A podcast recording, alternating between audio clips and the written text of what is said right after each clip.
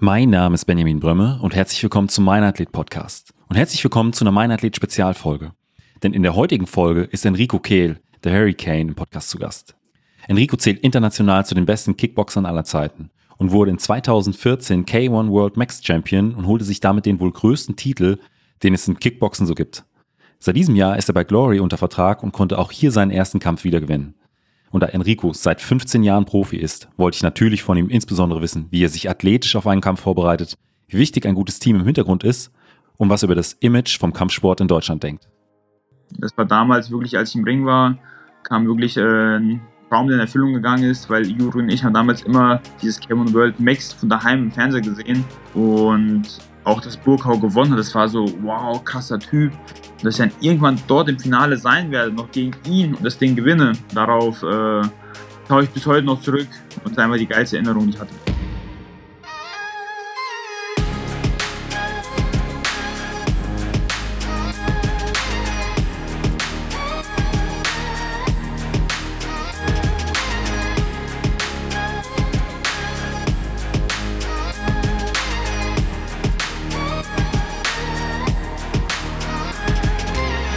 Mein Athlet, der Leichtathletik-Podcast aus Frankfurt am Main.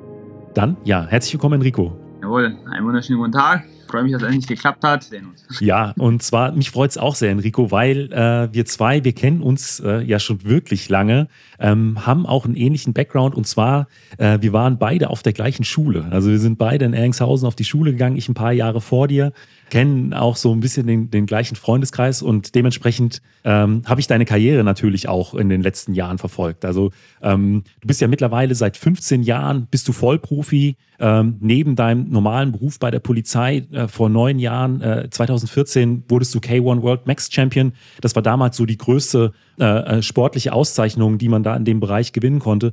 Und äh, jetzt seit äh, einigen Monaten, knapp ein Jahr, bist du bei Glory äh, unter Vertrag und hast da auch in diesem Jahr deinen ersten Kampf bestritten und dann auch gewonnen. Also ähm, schon eine wirklich sehr, sehr lange Karriere hinter dir. Sehr viel Erfahrung wahrscheinlich auch gesammelt. Deswegen äh, freut es mich, dass wir uns heute einfach mal erstmal online zusammensetzen und äh, ich werde natürlich auch noch, ähm, ich hoffe, bald bei dir im Training vorbeischauen können. Wie bist du aber irgendwann mal zum Kampfsport gekommen? Sag mal, lustige Story.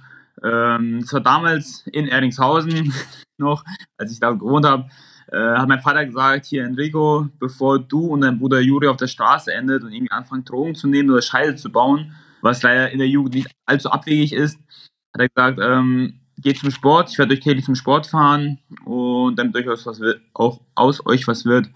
Und ja, er hat uns seitdem tatsächlich dann täglich ins Training gefahren und war immer an unserer Seite. Ich bin sozusagen mit meinem Bruder, habe ich immer trainiert. Er war mein großes Vorbild gewesen, auch immer. Ich habe immer zu ihm aufgesehen gehabt. Und in der Jugend hast du natürlich hast du deine Phase, wo du halt keinen Bock hast, willst du mal lieber mit den Jungs Fußball spielen, dann mal Scheiße bauen, dann dort das machen, das machen. Einfach nur die Dazugehörigkeit. Hatte ich auch keinen Bock gehabt in der Pubertät auf den Sport, aber da muss ich äh, sagen, dass ich sehr stolz bin, dass ich meinen Vater hatte und meinen Bruder, die mir sozusagen Arschtritt gegeben haben, haben gesagt, ey, nee, bleib am Sport. Und ja, und deswegen bin ich seitdem, seit der Kindheit am, beim, am Ball geblieben und bis heute betreibe ich diesen Sport. Und heute bin ich halt mehr als dankbar, dass ich damals diesen Arschtritt bekommen habe von denen, weil ich weiß ganz genau, wenn ich damals aufgehört hätte, den Sport zu machen, dann wäre ich jetzt nicht da, wo ich jetzt bin. Ja, dein Bruder Juri, der war ja auch ein sehr, sehr äh, sehr, sehr erfolgreicher Kämpfer. Und der hat dir dann auch äh, damals in den ersten Jahren auch immer gesagt, hier Junge, zieh durch, äh, komm mit ins Training. Ähm, das, das wird sich auf, auf lange Sicht lohnen. Genau, das war halt der Fall. Ähm, Juri hat vor mir angefangen zu trainieren, zwei, drei Jahre, glaube ich. Und da bin ich, äh, habe ich auch angefangen zu trainieren. Und er hat auch natürlich vor mir die ersten Kämpfe gemacht und ich habe immer zu ihm aufgesehen gehabt. Ich habe, oh krass, der hat schon seinen ersten Kampf gemacht und der hat gewonnen und ich habe zu ihm aufgesehen. Und deswegen habe ich gesagt, ey, das er kann, das will ich auch können. Bin am Ball geblieben und ja, es ist gut gegangen, sagen wir mal. Der Plan ist aufgegangen. Weil ich sag's bis heute, äh, Juri war, war und ist der beste Trainingspartner, den ich jemals hatte. Technisch eine Augenweide und da kann ich mir tatsächlich technisch, auch wenn er jetzt retired ist mittlerweile, kann ich mir technisch noch die eine oder andere Scheibe dann abschneiden. Geht er manchmal noch mit dir in den Ring? Wenn ich in der Vorbereitung bin, dann trainiert er mit mir. Ich meine, die Luft ist nicht mehr so da wie früher, wo er dann äh, mir zehn Runden den Arsch versohlt hat. Heute reicht Luft nur für drei, vier Runden, bricht er ein. Aber es ist also wie gesagt, Juri ist technisch einfach eine Augenweide und das, was er an den Tag legt, dafür, dass er auch nicht so viel trainiert, echt gut ab. Aber ich sag mal, von ähm, so einem kleinen Jungen, der da in den, in den Verein geht und den man manchmal vielleicht auch so ein bisschen dazu zwingen muss, dass er ins Training kommt, hin zu einem äh, Vollprofi, ähm, das ist ja auch eine gewisse äh, äh Zeitspanne und eine gewisse Reise, die man da zurücklegt.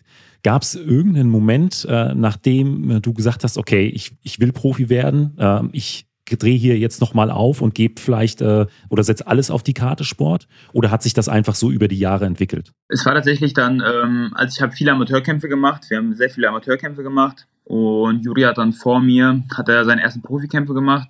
Da wollte ich dann auch unbedingt immer irgendwann mal einen Profikampf machen und dann auch mit 16, ich habe mit 16 2008 hatte ich meinen ersten Profikampf gemacht danach habe ich dann zu meinen Eltern gesagt, ich glaube 18, 19 habe ich gesagt, so, da war ich in der Polizeiausbildung, habe ich gesagt, so, ey, wenn ich mit der Polizeiausbildung fertig bin, dann hänge ich den Job an den Nagel, dann wandere ich nach Thailand aus und dann will ich nur noch äh, für den Sport leben. Da hat mein Vater mir einen Vogel gezeigt, hat gesagt, okay, gut, wenn das so ist, dann äh, nimm deine ganzen Sachen mit und brauchst auch gar nicht wiederkommen, weil dann hast du verschissen sozusagen. Dann habe ich gesagt, okay, gut, äh, harte Worte, aber klare Worte und er hat mir die Augen geöffnet, Eltern haben mir die Augen geöffnet, dass ich zweigleisig fahren muss dass der Sport sehr gefährlich ist, dass wenn man auch mal äh, eine Verletzung erleidet, dass man dann morgen gar nichts mehr hat. Und seitdem habe ich dann den Sport, sag ich mal, und meinen Beruf immer zweigleisig gefahren.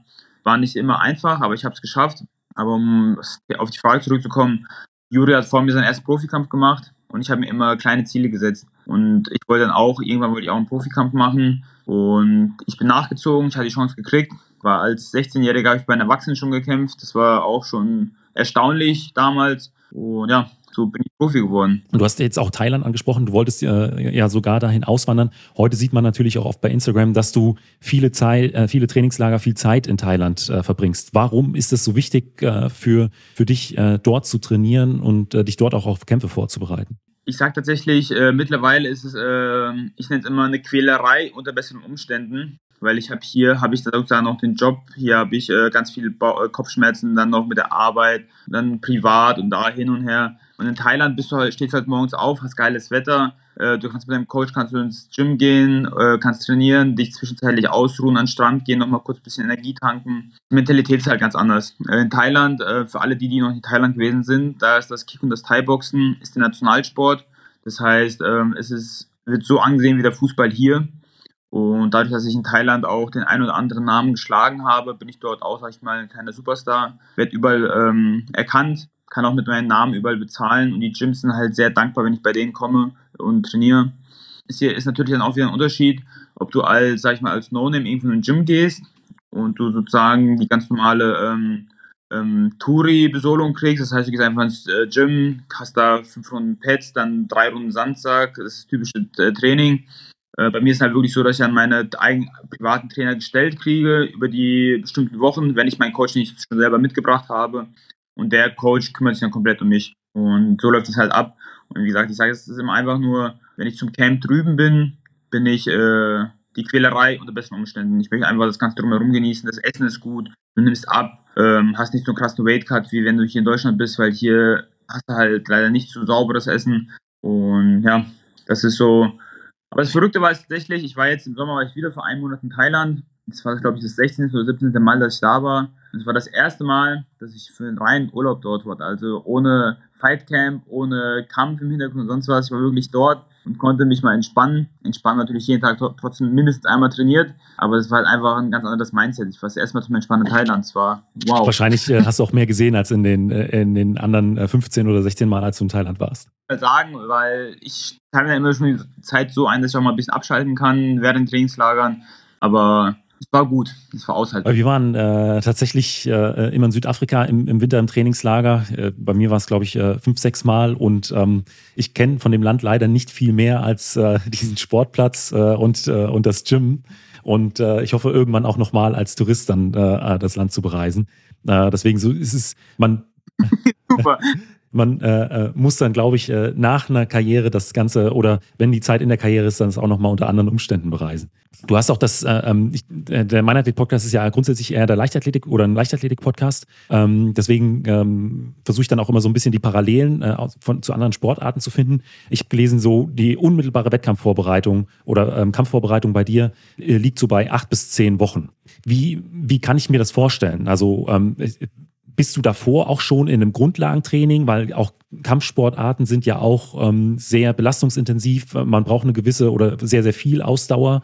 Ähm, ist das, äh, wird das alles in diesen zehn Wochen aufgebaut oder bist du im Prinzip das ganze Jahr ähm, in einem Bereich, wo du Grundlagen trainierst und gehst dann in diesen zehn Wochen wirklich spezifisch auf das Technische und vielleicht auch nochmal auf die ähm, äh, Kraft- und Schnelligkeitswerte äh, ein? Ist, wie du schon selber sagst, ähm, ist, ich bin aktuell in der Off-Season sozusagen und trainiere sechs bis sieben Mal die Woche. Das ist meine Off-Season. Das heißt, äh, ich bin das ganze Jahr über, bin ich, sage ich, sozusagen fit und fitter wie manche andere, die äh, in der Wettkampfvorbereitung sind vielleicht. Ich habe sehr viel Kondition, ich bin wirklich äh, hart am Arbeiten und das Training ist in der Off-Season auch natürlich aufgeteilt, dass ich jetzt nicht nur reines Techniktraining habe. Ich habe trotzdem Sparingseinheiten. Ich habe mindestens einmal die Woche habe ich äh, Kraft-Konditionstraining und natürlich auch viel Grundauslagen ähm, Training. Das heißt, ich muss joggen gehen, auch die Kondition auf, aufrechterhalten. Und wenn es dann äh, in die Vorbereitung geht, wenn wir die acht bis zehn Wochen haben, wird das Training natürlich einfach nochmal intensiviert. Das heißt, es wird härter, ich muss ähm, mehr laufen, schneller laufen, ich habe äh, mehr Krafteinheiten, ich habe zwei Krafteinheiten die Woche, aber auch schon extra auf mich ausgelegt, okay, gut, was sind die Schlagbewegungen, wie muss ich schlagen, dann aber halt auch für die Regeneration und also da muss ich echt sagen, da bin ich sehr, sehr froh, ein sehr gutes Team um mich herum zu haben. Ich fahre zum Krafttraining, fahre ich zweimal die Woche dann zu Coach Guido nach Wetzlar. Ist auch erstmal, ist auch immer eine Strecke, die ich dann hinlegen muss. Aber man muss Abstriche machen, sage ich immer da. Und dann in der Vorbereitung natürlich auch, ist nicht nur einmal Training am Tag, sondern zweimal täglich. Das heißt, vorm, morgens vorm Dienst, nachmittags, abends nach dem Dienst. Und dort werden wir dann, dann nehmen wir, wird das Tempo natürlich auch angezogen. Das heißt, die konditionstechnisch aber auch ähm, technisch ist ein ganz anderer ähm, Augenmerk auf den Gegner dann. Was macht der Trainer, äh, was macht der Gegner, wie kämpft er, wo müssen wir da ansetzen, wo müssen wir, müssen wir Druck machen, müssen wir, müssen wir entziehen. Da ist dann halt die Aufgabe, beziehungsweise ist mein Trainer, Trainerteam gefragt, was für ein Gameplan erstellen sie sich und dann werden wir auf diesen Gameplan drauf hinarbeiten. Aber wie sehen denn so konkret die, ähm, gerade so die Ausdauereinheiten aus? Also wenn du laufen gehst, ähm, was, was steht da so grundsätzlich auf dem Plan? Also ähm, ich laufe, entweder laufe ich fünf bis sieben Kilometer, aber die dann auf gut Pace, also auf Tempo, dass ich da so um die Vierer Pace habe oder wenn ich sogar schon unter vier Pace oder ich muss zehn Kilometer machen und dann bin ich, sag ich mal, entspannt äh, auf einer 430er Pace, dass ich da wirklich für die Verbrennung ankurbel. Ähm, ist natürlich aber auch für die Kondition ja zum Beispiel, wenn ich das Pratzentraining mache, da wird natürlich das äh, Tempo angehoben vom Coach. Das heißt, äh, wir starten immer Viele trainieren immer, wenn sie Praxistraining machen, machen immer drei Minuten Runden, so wie im Kampf. Äh, bei uns der Timer ist aus. Das heißt, wir arbeiten einfach komplett am Stück durch. Und Anfang der Vorbereitung sind es noch 30 bis 40 Minuten, die wir durcharbeiten. Und hinten raus von der Vorbereitung sind es schon eine Stunde bis okay. Stunde 15 durcharbeiten. Äh, es ist nicht entspanntes Arbeiten, es ist, sondern äh, da wird schon mitgegangen. Und das ein oder andere Mal bin ich auch schon kurz vom Kotzen. Und so bauen wir uns dann auf von, den, von der ersten Woche bis hoch bis zur Fight Week werden wir dann immer, immer mehr Tempo, mehr Tempo, mehr Tempo und die Steigerung ist auf jeden Fall ersichtlich. Weil ich sag mal, ähm, fünf bis sechs Kilometer dann auch in einer Pace von vier Minuten pro Kilometer oder vielleicht auch noch sogar äh, knapp drunter, das ist schon äh, ein sehr, sehr ordentliches Tempo. Du hast auch äh, das Krafttraining angesprochen, da fährst du äh, zweimal die Woche für nach, We nach Wetzlar. Was sind da so, ich sag mal so zwei, drei Hauptübungen, die äh, für dich wirklich wichtig sind? Ähm, einmal die Grundstabilität, da machen wir sehr viel, machen wir auch Kreuzheben. Das heißt, es ist für den Rumpf wichtig. Ähm, aber halt auch in der Off-Season haben wir mehr oder weniger Maximalkraft gemacht, haben mal geguckt, was geht überhaupt, äh, wie viel schaffe ich maximal. Aber jetzt, wenn es in die Wettkampfvorbereitung geht, werden natürlich die Gewichte immer weniger und ähm, die Wiederholungen höher. Und es sind halt sehr viele Rotationsbewegungen, äh, auch mit der Stange, ähm, mit äh, Medizinbällen und wir müssen halt gucken, Kniesprünge, ganz viele Squats, wie viele Sprünge und wirklich, da muss ich ja echt sagen, dass der Coach Guido auch da sehr viel Ahnung hat von dem, was äh, ich machen muss, welche Muskelgruppen werden angesteuert, welche brauche ich für meine Schläge, für meine Kicks? Und darauf äh, ziehe dann immer die Übungen speziell auf mich heraus.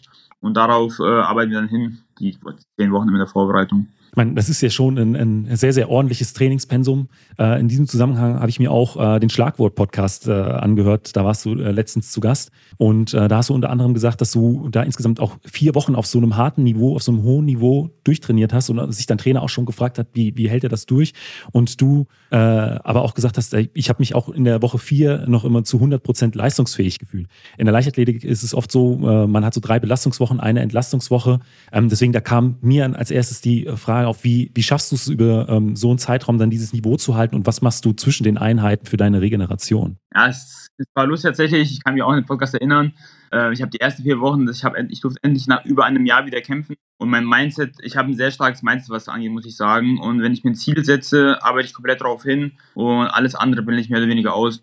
Tatsächlich in der letzten Vorbereitung die ersten vier Wochen ohne trainingsfrei, komplett durchtrainiert, äh, ohne Pause habe mich trotzdem stabil gefühlt gehabt, weil ich einfach Bock hatte. Ich wollte wieder.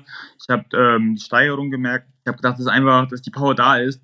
Ähm, dann ist aber auch trotzdem ganz wichtig, wie du selber sagst, aus dem Leistungssport, man muss auf den Körper auch mal hören. Und wenn der Körper dann sagt, ey, ich bin am Limit, dann muss ich mir mal Pause geben. Und das ist eigentlich verrückt äh, zu sagen, aber ich habe jetzt in der letzten Vorbereitung, ich bin seit 15 Jahren bin ich im Profibereich. Der, die letzte Vorbereitung war das erste Mal, wo ich auf meinen Körper gehört habe und auch mal während der Woche mal ein oder zwei Tage ausgesetzt habe. Weil vorher war ich immer im Kopf, ey, du musst, du musst, du musst. Wenn du jetzt nicht trainierst, dann bist du entweder fett, äh, dein Gewicht geht nicht richtig runter oder du wirst unfit. Aber das, bis man das immer dann versteht, okay, gut, du musst deinen Körper hören, ist dann doch schon ein äh, krasser Unterschied. Und dann merkst du halt auch, okay, gut, ich kann danach performen.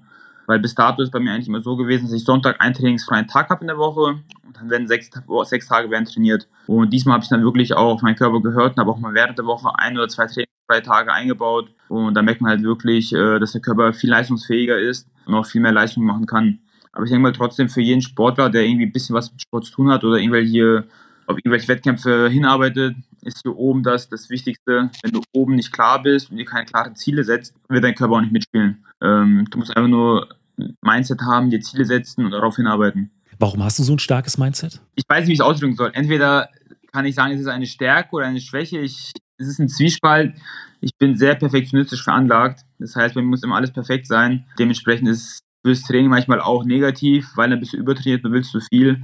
Aber ich denke mal einfach, ich sage es immer so, wenn ich äh, nicht so mindset-technisch nicht so stark wäre, wie ich bin und nicht so perfektionistisch veranlagt, wäre ich jetzt nicht dort, wo ich, wo ich jetzt bin.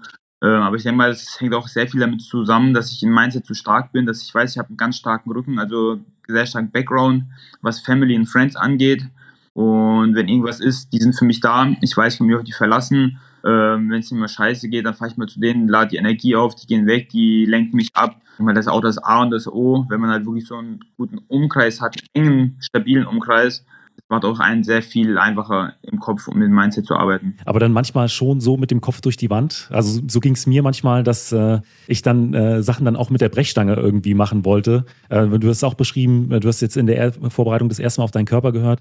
Ähm, ich äh, kenne das nur zu gut, dass man, man hat ein Ziel, man hat einen Plan und äh, wenn es dann mal zwickt oder man das Gefühl hat, äh, ich bin so ein bisschen platt, dann versucht man äh, das oder in jüngeren Jahren auch immer mal zu übergehen äh, und bekommt kommt dann aber im Nachhinein äh, die Quittung. Also ging es dir dann manchmal auch so? Auf jeden Fall, auf jeden Fall. Ich habe wirklich gemerkt, dass der Körper ein komplett Arsch ist. Mein größtes Problem ist halt immer, weshalb ich mich immer fertig mache, das Gewicht. Wenn mein Gewicht nicht so runtergeht, äh, wie ich es mir wünsche, mache ich mich immer verrückt und sage, ey, du musst jetzt, du musst jetzt, du musst jetzt. Äh, die Muskeln sind übersäuert, du kannst keine Leistung mehr bringen, du bist mit dem Kopf nicht da, bist du sogar zu Nervzusammenbrüchen, auch im Training. Äh, ist auch schon vorgekommen, dass ich beim, beim Coach in die Arme gefallen bin und einfach nicht mehr konnte, angefangen habe zu heulen. Es ist also, es ist wirklich ein Auf und Ab. Und da ist ganz wichtig, dass man auf den Körper hört. Das ist extrem wichtig. Und es ist eigentlich dumm von mir, dass ich so spät gecheckt habe, dass es eigentlich äh, wichtig ist, weil ich merke jetzt selber, wie leistungsfähiger du bist, wenn du es machst. Wie kam es dazu, dass du gesagt hast, okay, ich muss da mehr auf meinen Körper hören? war einfach die letzte Vorbereitung war, lief alles so perfekt. Ähm, ich hatte Lust auf den Kampf. Äh, die Ernährung hat ist von Anfang an gut eingeschlagen. Ich habe mir keinen Stress gemacht gehabt. Ähm, mit der Ernährungsberater, ich habe auch seit drei Jahren habe ich einen der besten weltweit, Coach Zaid. Äh, also was er jedes Mal mit mir äh, macht mit meiner ganzen Ernährung ist echt verrückt. Und diesmal hat wirklich die Ernährung super eingeschlagen. Ich habe mir keinen Stress gemacht. Und ich gesagt, Enrico, der hat mir schon in der Vorbereitung vorher gesagt, Enrico, du darfst dir keinen Stress machen. Sag, wenn du dir Stress machst, das hat Auswirkungen auf den Körper, auf, äh, auf dein Gewicht. Und ich dachte, Bullshit, was soll mein Stress irgendwie mit der, ähm, mit dem Kreislauf, mit der Zirkulation vom Stoffwechsel zu tun haben? Das ist so, das, das, das kann nicht wahr sein. Und dann diesmal habe ich tatsächlich gemerkt, wenn ich mir weniger Stress mache, sind weniger Hormone im Körper unterwegs und äh, der Stoffwechsel ist viel besser angekurbelt. Und es war einfach so perfekt. Ich habe einfach diesmal auf mein Team verlassen und habe so mich sozusagen lenken lassen und habe meinen Kopf mal weniger ausgeschaltet. Und wenn mein Coach gesagt hat, ey Enrico, morgen bist, bleibst du daheim, dann äh, habe ich es auch gemacht. Weil dann hinten raus in den letzten Wochen habe ich auch zu meinem Coach gesagt, so, ey Coach, ich fühle mich heute nicht gut, äh, ich bleibe zu Hause. Hat er auch gesagt, wer bist du und was hast du mit Enrico gemacht?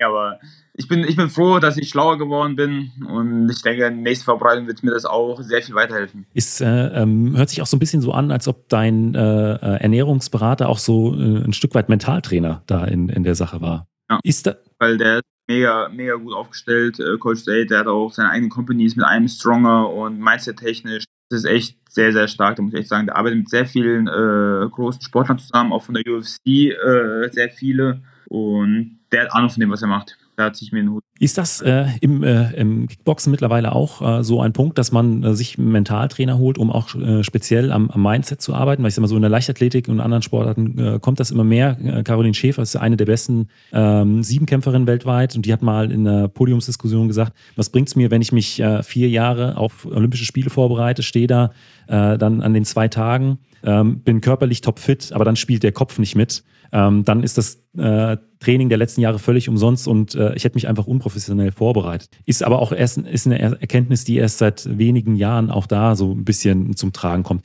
Spielt das so im, äh, im Kickboxen oder im Kampfsport im Allgemeinen auch schon eine Rolle oder ist das eher noch so ein Tabuthema? Ich denke auf jeden Fall, es äh, spielt auch ein Thema. Ich habe auch eine Zeit lang ich auch mit einem Psychologen zusammengearbeitet, wo ich auch ein bisschen angefangen habe zu meditieren und ähm, hat mir auch gut geholfen. Aber ich muss sagen, da habe ich selber gemerkt, dass ich tatsächlich mein technisch, äh, mindset-technisch so stark aufgestellt bin, dass ich auch äh, da im Endeffekt keine andere Hilfe brauche. Ich habe so ein gutes Team um mich herum, wie schon vorhin gesagt. Beim letzten Kampf waren auch vor dem Kampf sehr, sehr, sehr viele Komplikationen. Ähm, ich wusste eine Woche bis vor dem Kampf, wusste ich nicht, ob ich kämpfen darf oder nicht, weil halt so viele Sachen drumherum passiert sind. Und ich war die Woche vor dem Kampf, war ich nicht ansprechbar. Ich war, war weiß, wie ich oben die Decke und ähm, ich wusste nicht, ob ich kämpfen kann. Ich war einfach nicht da gewesen und hat auch mein Team dann gesagt, am Kampf, am, nach dem Kampf, Enrico, wir sind nicht stolz auf dich, dass du so gut gekämpft hast, sondern wie du einfach, wie professionell du das alles behandelt hast und wie du das einfach ausgeblendet hast, einfach deine Leistung abgerufen hast. Das ist viel mehr wert, wie dass du heute so einen starken Kampf gemacht hast. Da bin ich froh. Wie gesagt, ohne ein gutes Team, ohne dass du deinem Team vertrauen kannst und ein volles Vertrauen in dein Team hast, kannst du es, glaube ich, vergessen. Da kannst du mindtechnisch so stark, mindset-technisch so stark sein, wie du willst. Aber wenn das Ganze drumherum, äh, sei es die Physios, sei es die Trainer, sei es der Krafttrainer, sei es die Family, sei es die Family, alles so kleine Bausteine. Wenn das alles passt, äh, kann es nicht schiefgehen, würde ich sagen. Würdest du sagen, das ist mit ein ausschlaggebender Punkt für deine Karriere, dass du so ein gutes Team um dich herum aufgebaut hast? Und da auch die richtigen Entscheidungen getroffen hast und, und mit den richtigen Leuten zusammenarbeitest? Das ist wiederum die traurige Geschichte. Ähm, ich bin seit 15 Jahren Vollprofi und ich habe seit dreieinhalb Jahren ich ein richtig professionelles Team um mich herum, wo, ähm, wo jeder wirklich seine eigene, eigene Bausteine dazu beiträgt. Vorher hatte ich einen Trainer gehabt und der hat mir wenig alles gemacht. Der hat sowohl meine Ernährung als auch äh, Training und Krafttraining, alles so einfach so nach dem Bauchgefühl rausgemacht. Und als ich dann vor dreieinhalb Jahren das komplette Team gewechselt habe, habe ich gemerkt, wie viel diese ganz kleinen Bausteine tatsächlich ausmachen. Nur die Ernährung, ähm, das Stand-up-Training, dann äh, das Krafttraining, die Physio, die wöchentliche äh, Behandlung habe ich früher auch nie so extrem gehabt. Da bin ich einfach mal, wenn mir irgendwas schwer war, hat mein Coach mir einfach mal die Waden durchgeknetet und sowas, dann war es okay gewesen. Aber dass du halt wirklich professionelle Hilfe brauchst und äh, Behandlung, nicht Hilfe, sondern ich würde sagen Behandlung, die wirklich wöchentlich nach dir schaut. Weil bis dato war mir das nicht bewusst gewesen. Und ich bin jetzt zwar schon in meinen letzten Jahren, ich mal, oder meinen späten Jahren von meiner Kampfsportkarriere, aber ich denke mal, mein letzter Kampf spricht für sich, dass ich ähm, ein Level aktuell habe oder sag ich mal Höchstleistung, Höchstleistung aktuell abrufen kann. Und das, obwohl ich alt bin. Deswegen ist es, denke ich, würde ich sagen, das ist sehr, sehr wichtig, dass man da eine richtig gute Teamsicherung hat. Und da in dem Bereich, äh, wo du auch äh, recht gut aufgestellt bist, du hast es eben schon angeschnitten, es fällt dir schwer, äh, ist so das Thema ähm, Ernährung, Gewichtsreduktion. Ähm, ich weiß, dass du für deine Kämpfe immer ein, bisschen abnehmen musst. Aber für die Hörerinnen und Hörer, was ist dein Wettkampfgewicht und wie viel muss dann in den, in den letzten Wochen immer runter? Also mein Wettkampfgewicht ist 70 Kilo und zu Beginn der Vorbereitung habe ich immer ein Gewicht von 80, 82 bis 85 äh, Kilo. Das heißt, in 10 Wochen werden 10 bis 15 Kilo gecuttet. Ist aber auch wiederum die Sache, dass ich äh, mein Perfektionismus, es gibt viele Kampfsportler, die ähm, in der letzten Fight Week dann nochmal 5, 6, 7, 8 Kilo äh, entwässern komplett und das Gewicht machen. Ich bin aber so einer, ich brauche in der Fight Week brauche ich mein Gewicht schon. Also ich möchte schon mit meinem Gewicht in die Fight Week gehen. Das heißt, ich cutte in der letzten Woche eigentlich ja. gar nicht mehr und ich ähm, ich würde nicht sagen hungern, sondern ich äh, nehme gesund über die zehn Wochen ab, sodass auch äh, ich noch bei voller Leistungsfähigkeit bin.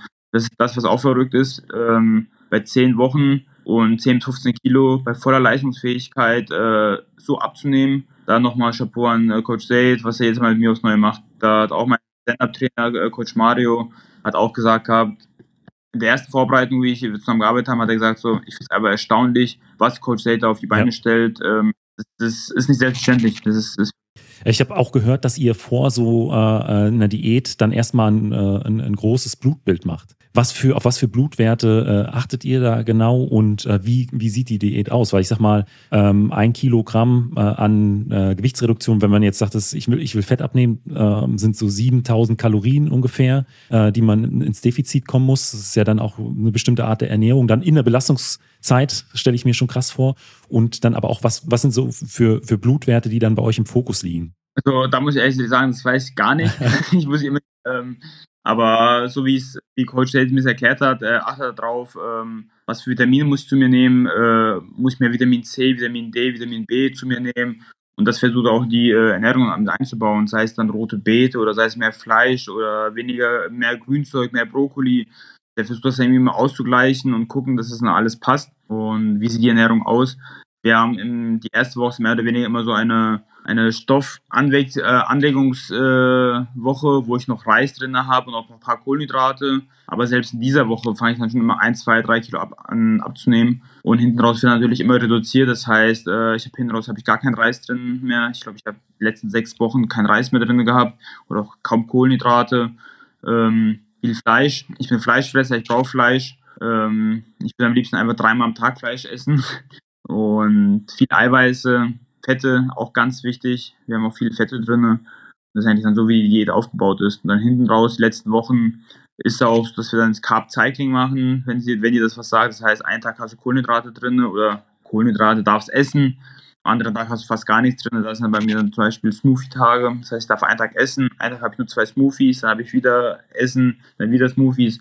Und wie das alles macht, das ist dann Meisterwerk. Ich sag's, das ist ein Meisterwerk, was er macht. Aber das stelle ich mir schon so auch aus, aus Sportlersicht als mit einer der größten Hürden vor. Also oder, oder größte Herausforderung, äh, das so knallhart durchzuziehen. Weil ähm, ich habe es auch gemocht, auf Ziele hinzutrainieren und äh, einen Plan zu haben, aber so Heißhunger und sowas, äh, das ist ja schon auch immer mal da. Oder ähm, so, gerade wenn man gerne isst, äh, könnte ich mir schon vorstellen, dass das das Schwierigste ist, sich daran zu halten, äh, schwieriger als, als, als einen Trainingsplan mit den, mit den Sporteinheiten durchzuziehen. Auf jeden Fall. Also ich muss auch sagen, ich habe, äh, was das angeht, ich habe eine Schwäche, wenn ich, wenn du mir jetzt abends äh, eine Schüssel mit Nüssen auf den äh, Sofatisch stellst, ich höre nicht auf, bevor die Schüssel leer ist. Ähm, das ist halt so wirklich meine Schwäche. Ich esse viel zu gerne. Aber in den letzten Jahren habe ich mich halt auch schon so entwickelt, dass ich sage, in der Off-Season ich esse auch gar keine Speise mehr, mehr oder weniger. Ich achte ganz durchgängig auf meine Ernährung, ähm, versuche so wenig äh, Brot wie möglich zu essen, auch gar, esse gar kein Brot. Ähm, Süßigkeiten habe ich seit Jahren nicht mehr gegessen, das habe ich mir einfach schon abgewöhnt, weil ich hatte früher, als ich Weight Cuts gemacht hatte, hatte ich dann immer so nach meinen Kämpfen bin ich dann wirklich die 1, 2, 3, 4, 5 Wochen ausgerastet. Da habe ich abends drei Ben Jerry's Packungen aufgegessen gehabt und also einfach alles mich reingestopft. Jetzt mittlerweile habe ich so meins, so, ey, du bist so blöd, wenn das jetzt ist, dann musst du das nächste Woche eh wieder abnehmen. Deswegen lass deinen besten Fahrt weg. Und andere sagen vielleicht, äh, du bist bekloppt, aber ich sage selber, ich habe schon ein bisschen gestörtes Selbstwahrnehmungsbild, weil ich weiß, wie ich aussehen kann und alles andere ist für mich dick. Äh, für mich persönlich halt. Ähm, weil jetzt aktuell, sag ich mal, bin ich für mich auch selber dick. Ich äh, mag es mich nicht an, gut anzugucken im Spiel aktuell, aber es ist halt einfach nur dem geschuldet, weil ich weiß, wie ich aussehen kann. Und jeder andere, der das nicht kennt, der wird sagen, ich habe einen an der Klatsche. Ja, habe ich. Aber wenn man selber einmal Transformation durchgemacht hat, dann wird, wird man mich wahrscheinlich verstehen. Hm, was treibt dich denn im Kern an, wirklich so viel für den Sport zu geben? Also was ist das, was dich so packt? Das ist eine gute Frage. Ich kenne es nicht anders. Ähm, der Sport ist ja einfach bin mit dem Sport groß geworden und es ist halt nicht einfach nur ein Haut drauf Sport, wie alle sagen, sondern es ist äh, so viel mit Ehrgeiz, Disziplin, vor allem Respekt wird ganz groß geschrieben. Das äh, sehen die meisten gar nicht. Alle denken so, ah, man geht ins Gym und schwitzt ein bisschen, haut anderen aufs Maul und geht wieder nach Hause. Nee, man muss, man lernt sich selber kennen. Man lernt sich selber kennen, wo, ist, wo hat man seine Grenzen, wie weit kann man gehen. Dann mit, auch mit meinem Coach. Ich bin mit Mario bin ich, äh, sind wir richtig gute Freunde und lachen auch, gehen zusammen was essen, gehen zusammen aus. Aber im Training wird der Schalter umgelegt und ich habe Respekt. Das heißt, er ist eine Respektperson für mich und das muss man halt auch äh, verstehen. Ähm, auch genauso wie bei den Kämpfen. Man sieht immer diesen Trash-Talk und hin und her und, und man macht sich gegenseitig blöd vor dem Kampf hin und her. Alles schön und gut. Ich respektiere meinen Gegner von Anfang an. Nach dem Kampf, ich glaube, es gibt wenig Kämpfe bis gar keine Kämpfe, wo die Gegner sich im Nachgang nicht äh, umarmen und doch mal miteinander reden und Respekt haben. Und ich denke mal, durch diesen Sport werden so viele innere Werte auch vermittelt. Das ist einfach das, was mich sozusagen, was den Sport für mich so besonders macht. Ist das vielleicht auch ein Grund, warum du äh, so gerne dann in Thailand bist? Weil ich glaube, die Kultur, die dieser Sport eigentlich vermitteln soll, da auch mehr gelebt wird und da weniger äh, Vorurteile verbreitet sind? Ah, ich, ich weiß nicht. Ich kann es ehrlich gesagt nicht sagen, aber hier in Deutschland ist natürlich ein sehr verrufener Sport. Habe ich natürlich auch im Beruf äh, schon des Öfteren mitbekommen, gab es am eigenen Leib leider, weil es ein verrufener Sport ist. Da ist sehr viel Schubladendenken dabei ähm, mit den ähm, mit den Verstrickungen zu der organisierten Kriminalität, dass man dort viel zu viele Kontakte haben soll angeblich. Und, aber in den letzten Jahren ist es ja immer mehr oder weniger ähm, publikfähiger geworden und ist auf einem guten Weg, publik, noch publikfähiger zu werden, wenn man jetzt überlegt, die Jahrhunderthalle war äh, vor, nicht die Jahrhunderthalle, die Messehalle, die Festhalle, die war vor, vor einem Monat, war ein Octagon-Event ja. dort gewesen, die waren 500 Leute ausverkauft. Und vorher konntest du da, hättest niemals, konntest nicht mal 500 Leute zusammenkriegen. Mittlerweile füllst du Arenen. Ich denke mal, das ist halt auch äh, eine gute Werbung dafür, dass der Sport publikfähig wird und man nicht nur denkt, das ist ein Haut drauf Sport.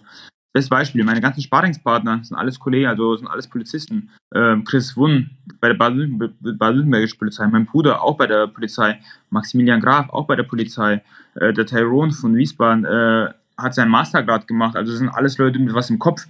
Und ich denke mal, das ist alles andere als dieses Schubladendenken, aufgespritzte Asi, voll tätowiert und Testosteron geladen. Ja, wir haben Testosteron, aber wer hat kein Testosteron? Ist, äh, deswegen, da denke ich mal, dass man da ehrlich sein muss und auch sagen muss, okay, gut, sind ganz normale Menschen, wenn nicht sogar auch smarte Menschen. Äh, du hast, äh, wir haben schon darüber gesprochen, dass du bei der Polizei bist. In welchem Bereich bist du genau tätig? Genau, ich äh, bin jetzt seit ähm, drei Jahren bin ich an der Fachhochschule für öffentliche Sicherheit und Management zuständig. Das heißt, es ist die Hochschule von der Polizei und ich bin Dozent und Studierenden aus im Bereich äh, Festnahmetechniken, Schießtraining, Polizeitaktik, äh, das heißt Fahrzeugkontrollen, wie durchsuche ich eine Wohnung richtig, etc. pp. Da bin ich jetzt seit einigen Jahren als Dozent tätig und bin sozusagen, ich sage immer, ähm, sie haben mich hinter den Zaun eingesperrt und lass mich nicht mehr auf die Menschheit los. Das sage ich immer. Aber was sagen die äh, äh, Studierenden, wenn sie das erste Mal erfahren, äh, was du neben der Polizei noch so machst? Also ich bin, äh, du kennst mich jetzt mittlerweile auch schon ein bisschen, ich bin keiner, der sofort prahlt, wer ich ja. bin und was ich erreicht habe. Ähm, ich halte mich auch immer sehr bedeckt, ehrlich gesagt. Aber es dauert immer dann ein, zwei Stunden, bis sie dann wissen oder erfahren, äh, wer ich bin. Und finde es natürlich sehr cool. Ich meine, ich bin auch für einen Dozent bin ich nicht der Älteste. Ähm, und ich finde es halt cool, einen coolen äh, jungen Dozenten zu haben, der auch noch was auf dem Kasten hat. Dementsprechend ist der Respekt groß, aber ich denke auch die Lernbereitschaft, dass die ähm, Liebe von mir lernen, natürlich auch mehr gegeben als von irgendwelchen anderen. Könnte ich mir zumindest vorstellen. Ist jetzt nicht be bewiesen, aber ich könnte mir vorstellen. Und äh, das find, diesen Punkt insgesamt, äh, dass du auch jetzt noch bei der Polizei äh, ähm, ähm tätig bist, finde ich äh, super spannend, weil äh, ja auch in der Leichtathletik die allermeisten zweigleisig fahren, fahren müssen. Ähm, du hast am Anfang äh, unseres Interviews auch, auch gesagt, das war nicht immer einfach. Ähm, was waren so die, die aus deiner Sicht rückblickend die größten Hürden, gerade wenn man sich äh, erstmal so auch in deinem Sport etablieren muss? Ähm, ist zum Beispiel die Vorbereitung. Die Vorbereitung ist sehr schlimm. Ich war vorher war ich in Festnahmeeinheiten unterwegs gewesen, beziehungsweise war noch, habe noch in Festnahme, Festnahmeeinheiten gearbeitet. Und das heißt, man hat keinen geregelten Dienst. Du weißt heute nicht, wie du morgen arbeiten musst. Und da hast du mal eine Spätschicht, eine Schicht. Ich habe in der Vorbereitung habe ich teilweise nur zwei, drei Stunden geschlafen, weil ich halt auf meine zwei Einheiten am Tag kommen musste. Weil halt wirklich dann immer so, oh, wieso machst du das, wieso tust du das alles an? Und früher hatte ich halt von Ernährung auch nicht so viel Ahnung gehabt. Da kann ich mich ganz noch an einen Einsatz kann ich noch erinnern. Da waren wir äh, bei der Eintracht, bei der Eintracht im Stadion, war der heißeste Tag im Sommer, wir halt mit dem kompletten, mit der kompletten Schutzausrüstung. Und ich habe einfach nicht getrunken. Es war zwei, zwei Wochen vorm Kampf oder eine Woche vorm Kampf. Und ich habe nicht getrunken, weil ich im Kopf war, okay, gut, du trinkst nicht. Das heißt, du hast kein Gewicht. Und ich bin einfach fast äh, zusammengeklappt mit der Hitze. Und dann denke ich mir so, im Nachhinein denke ich mir so, ey, du hast damals hast deinem Körper so schlimme Sachen angetan, du warst dumm. Und da bin ich froh, dass ich jetzt ein bis zwei Ahnung mehr habe und nicht mehr machen würde, würde ich sagen.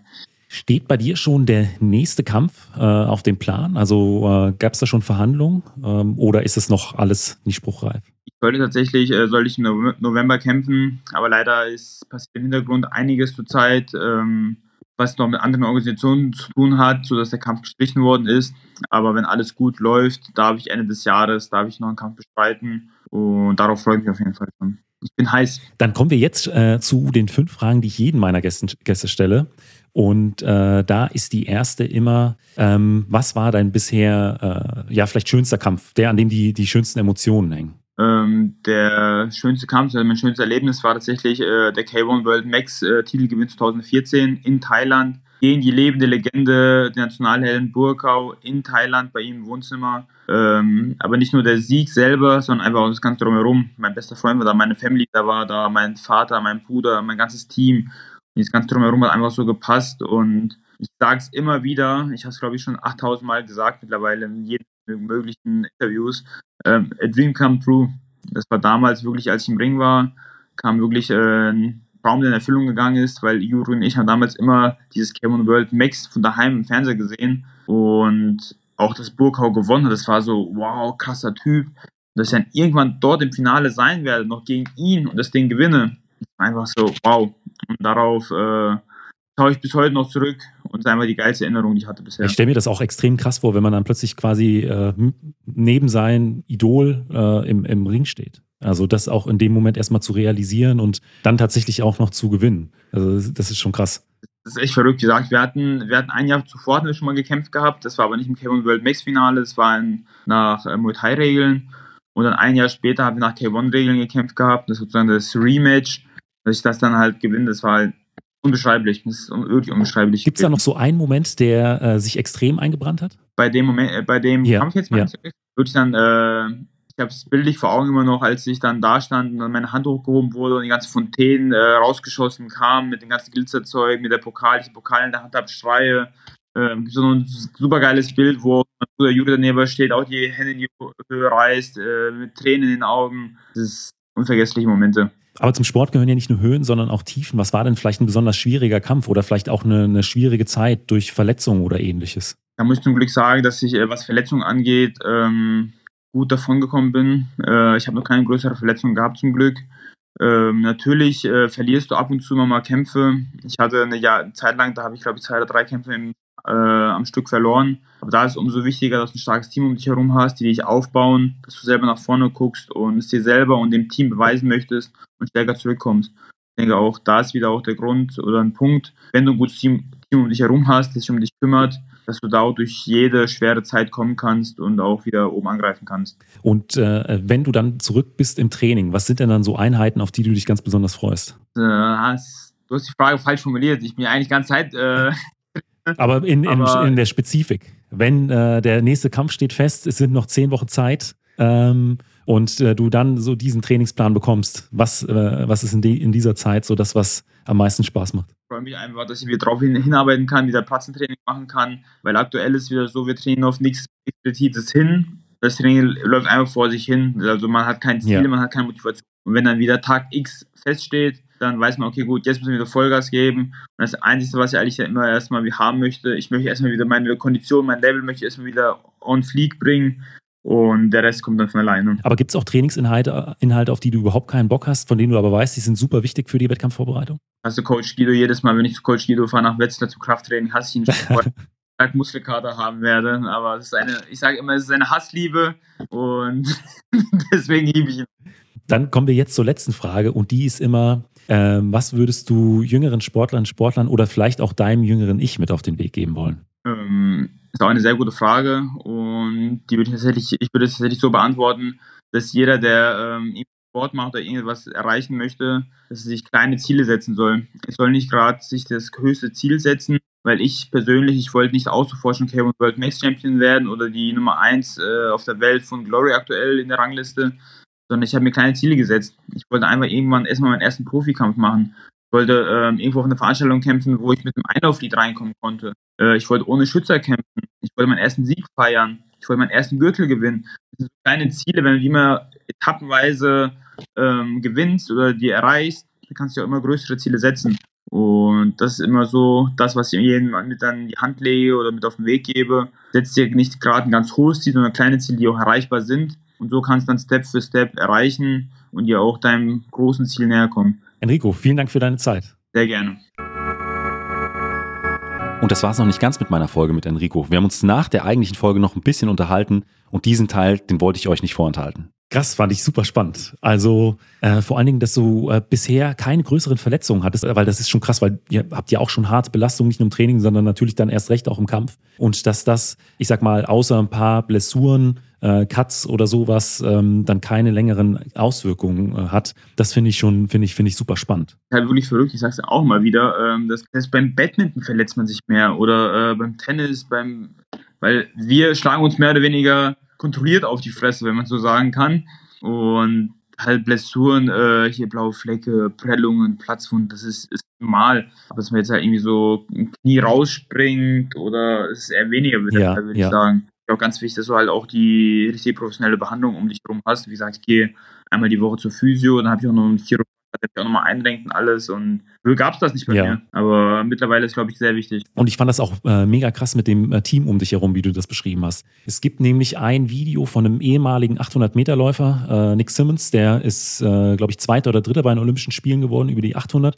Und der hat mal ein Video äh, gemacht bei YouTube. Da beschreibt er sein Team. Das ist so eine, quasi so eine Pyramide, hat er aufgebaut. Und äh, das sind auch, ich glaube, das sind fünf bis zehn Leute, die da mit dabei sind. Diverse Trainer für alles Mögliche, Physiotherapie, Ernährungsberater, ähm, dann noch ein ähm, halt der Manager, äh, Gatekeeper, äh, auch nochmal so eine Nebenfunktion vom Manager und natürlich auch der familiäre Background, also dass er da die Unterstützung hat.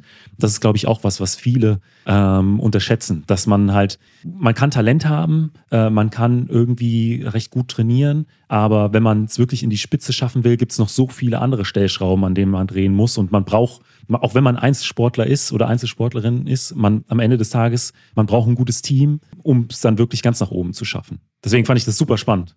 Es ist, ist auch einfach so. Also ohne dein Team bist du eigentlich gar nichts. Nur halb so stark wie, äh, wie sonst was, wenn du kein Team um dich herum hast. Auch mein Manager ist auch äh, mit mehr, auch mit mehr mein Trainer auch noch dazu. Der ist in Holland, arbeiten wir auch schon seit zehn Jahren zusammen. Ich fahre immer in Vorbereitung fahre ich für ihn für, eine, für ein Wochenende zum Sparringsseminar Wochenende. Und das ist halt auch, wenn du für alles deine Stellschrauben hast, das ist, ohne das geht's gar nicht. Ja. Und das war's jetzt aber wirklich mit meiner Folge mit Enrico Kehl. Falls euch die Folge gefallen hat, hinterlasst doch gerne eine Bewertung bei Spotify oder bei Apple Podcast und schreibt einen kurzen Beitrag bei den Podcast-Playern Weitere Infos zu Enrico und zu Mein Athlet Podcast findet ihr natürlich bei Instagram. Die Links dazu packe ich wie immer in die Show Notes. Vielen Dank und bis zum nächsten Mal.